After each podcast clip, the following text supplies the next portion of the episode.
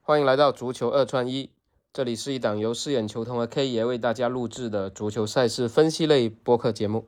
K 爷你好，谢谢总你好。那昨天欧冠赛场我们是算是一红一黑吧？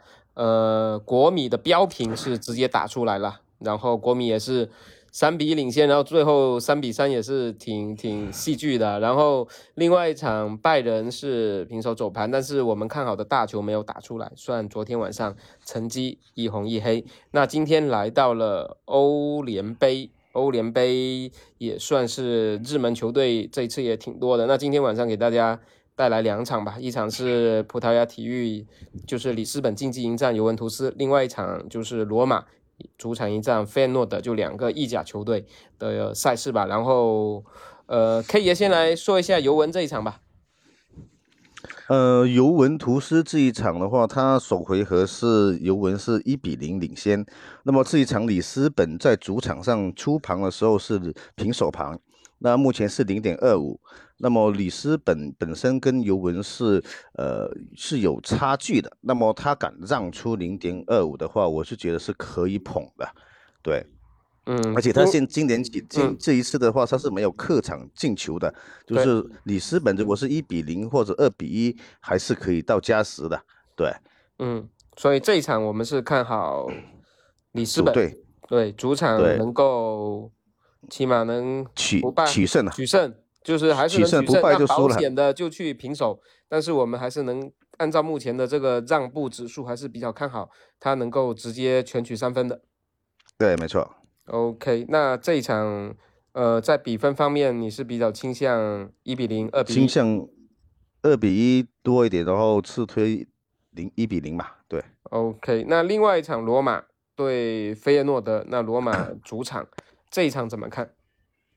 罗马这场我感觉今天晚上罗马应该取胜的几率挺大的，就是说赢几个球了。嗯从出盘的零点五到目前的零点七五，我感觉今天晚上罗马赢两个球，比分二比一，呃，二比零的那个这个还是挺合适的。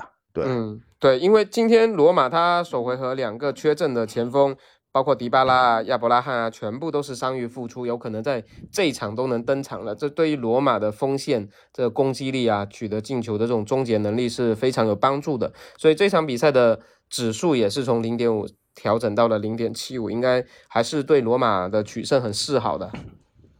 对，没错。嗯，那这场比分怎么看？我觉得这场罗马就是看赢几个球，你觉得走大球？二比零，嗯，我还是真的走觉小得球二。比零会比对二比零会稍微好一点。嗯，直接刚刚好一个赢盘。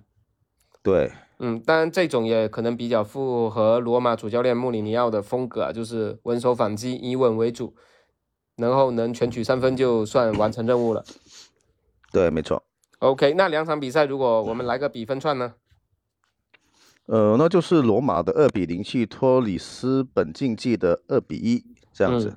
OK，对那今天晚上其他的比赛有没有呃有一些其分享的他看的法？因为包括有曼联、其啊，他的 其他的比赛呢是呃，我是看好勒沃库森今天晚上是嗯可以在客场取胜的。嗯，洛然库后森至他于首回合是嗯大热倒灶啊，很多人首回合都去追洛库森了，对他这场应该会跑出来的。对，结果呃就打平了嘛。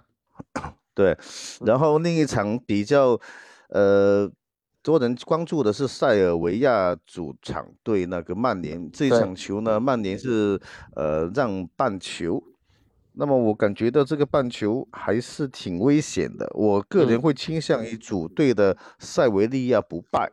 嗯，对，如果是 OK 说不升盘的情况下，这个主队不败的几率是挺大的。嗯嗯对，OK。那今天晚上因为曼联这一场我是不是很敢碰的？包括首回合我们看好他，他就打平。那这一嗯场、刚才说到了，看好塞维利亚有可能就反向曼联又出来，所以曼联的比赛我觉得，特别是在欧联杯，还是尽量能不碰就不碰了。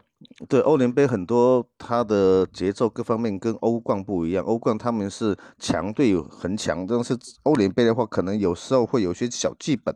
对嗯，对对对，而且这种像曼联这种，我觉得做过关去搭配一下就好了，单场还是对不建对议对大家去去操作的。对，没错，就是打一个小普通创气去搭配一下是可以的。对，嗯，OK，那今天晚上就跟大家先分享到这里吧，就两场比赛，希望明天有一个好的收获，然后的成绩来跟大家分享。那感谢 K 爷，感谢大家的收听，我们下期再见，好，拜拜。拜拜。